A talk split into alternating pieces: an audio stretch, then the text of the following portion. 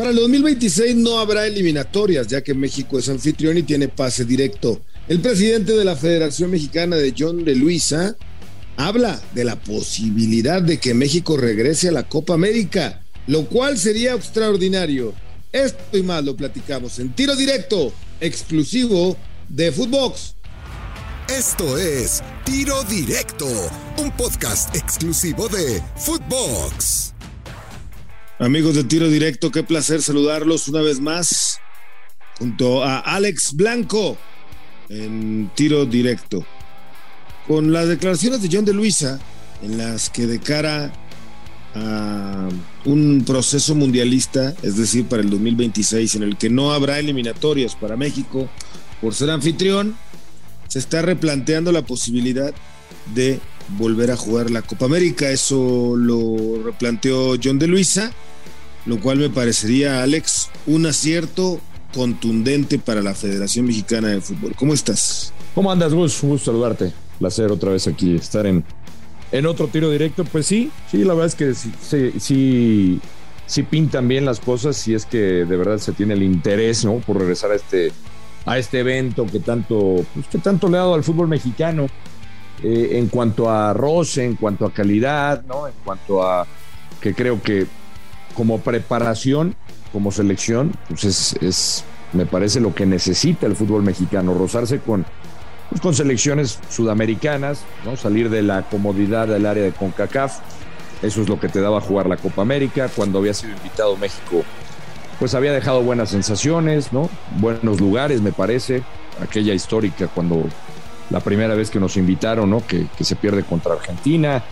Este, y así podemos ir mencionando algunas o sea, hay gente que piensa que todo esto ayuda o ayudaría como para, pues para elevar mucho el nivel del, del futbolista mexicano para llevarlo a, trascender, ¿no? A, niveles este, europeos. Yo no, no lo veo tanto así. Yo creo que. ¿Cómo lo ves entonces? No, no, yo, yo creo que sí ayuda, pero tampoco es que Tampoco es que sea la solución, ¿eh? tampoco es que se va a jugar Copa América y el futbolista mexicano va a ser tocado por una varita mágica y ya va a tener calidad. No, no, no. El futbolista mexicano no llega a Europa porque, porque no tiene calidad. No, sí tiene. No, tenemos la suficiente calidad como para que el futbolista mexicano destaque en Europa. O sea, sí hay futbolistas que llegan al viejo continente, pero hace falta más calidad para ver futbolistas mexicanos en mejores equipos de Europa. No lo sé. ¿Y tú crees que jugando una Copa América, como por arte de magia, el futbolista mexicano va a mejorar? Lo que yo sí creo es que jugar Copa América te da otra experiencia, te hace medirte ante los mejores del continente y por supuesto que en automático hay un crecimiento para el jugador mexicano que juega ese tipo de certámenes. Prefiero mil veces jugar la Copa América que jugar la Nations o que jugar las eliminatorias en CONCACAF, por ejemplo, Alex. Eh, eliminatorias no va a haber este, para ese mundial y entonces me parecería me parecería muy bueno jugar una Copa América como preparación, ¿no? Sí, Ayudaría. Por supuesto. Ayudar, pues ahí estoy de acuerdo contigo. O sea, eh, a lo que voy es, hace falta para el roce, para mejorar como selección mexicana, como equipo, sí. Sí. Ya a nivel individual, no sé si se traduzca en el éxito para el futbolista mexicano. Yo no lo veo que sea en automático, eso es lo que digo, pero bueno. Pero lo que es indiscutible es que ayuda, ayuda. Sí, ayuda mucho tener ese bagaje a no tenerlo, ¿verdad? Sí, ese es el de acuerdo. Ahí, sí estoy de acuerdo. Es donde creo que pudiera ayudarle un poquito al futbolista mexicano y al fútbol mexicano que se pudiera realmente abrir esa ventana para, para jugar la Copa América. Y bueno, John de Luisa lo ha dejado abierto con esta declaración en donde al no haber eliminatorias para el 2026, pudiera México incorporarse a jugar ese certamen. Oye, lo de Carlos González, este es el delantero que pidió Nacho Ambriz.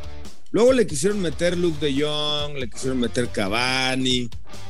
Suena más a que se lo quisieron meter por un tema de promotoría, de que querían llamar la atención, alguien eh, meterle eh, ruido a la liga, al Toluca, que a lo que realmente quería eh, Nacho Ambriz.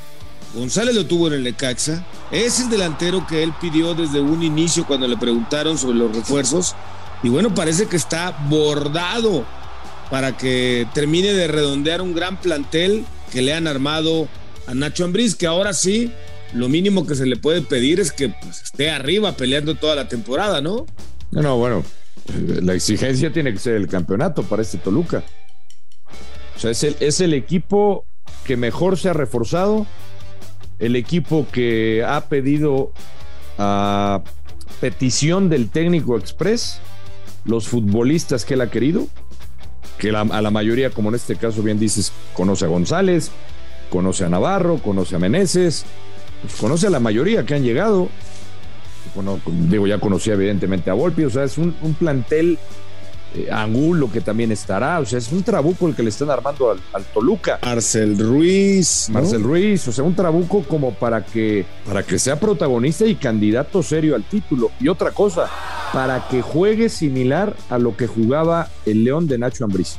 O sea, para que sea espectacular. Ahí sí se van a tardar un poquito más. No, tiene todos los elementos. Sí, sí, a ver, con, con la llegada de los jugadores que él pidió, justamente para buscar encontrar su estilo, obviamente lo acercan un poquito más.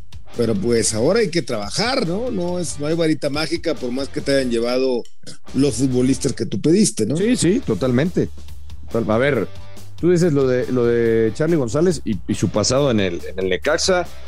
Tal vez, no sé si la afición de Tigres está o, está decepcionada con lo que hizo Carlos González. Yo creo que, que cumplió Carlos González. A lo mejor esperaban más, pero Carlos González cuando entraba, rendía, ¿eh? Entraba de cambio, rendía. Creo que hacía buena pareja cuando estaba con Gignac. En Pumas rindió mucho. A mí me parece un delantero que en Toluca la puede romper y que tiene todos los elementos a su alrededor para que brille. Y todavía más que Nacho Ambriz le puede sacar jugo a este delantero. Porque además, eh, la otra cosa, Gus, dices, bueno, hay, habrá que esperar, ¿no? Para que sea espectacular ese Toluca. Está bien, esa te la compro pero efectivo, ganador. La directiva de, no, no creo que, el, que sea muy, muy paciente con este equipo que le armaron. ¿eh? Eso sí, eso sí. Ahora otra cosa es eh, cierta. Charlie González, Carlos González, no va a tener la competencia que tenía en el equipo de Tigres. Ahora sí, pues el equipo, me quiero imaginar, va a estar diseñado para ponerle pelotas a modo a un gran centro delantero que no solamente es rematador, que también sabe desprenderse, botarse, pero que su fuerte es la cuota de gol que sí llegó a tener, sobre todo con el equipo de Pumas, ¿no? Y no veo en el plantel un jugador que le pueda siquiera por lo menos pelear la titularidad en esa posición. No, no, no, yo tampoco, yo tampoco lo veo. O sea, en Tigres me parece que sí, evidentemente sabíamos que estaba ocupado ese puesto, pero yo insisto, cuando entró ayudaba.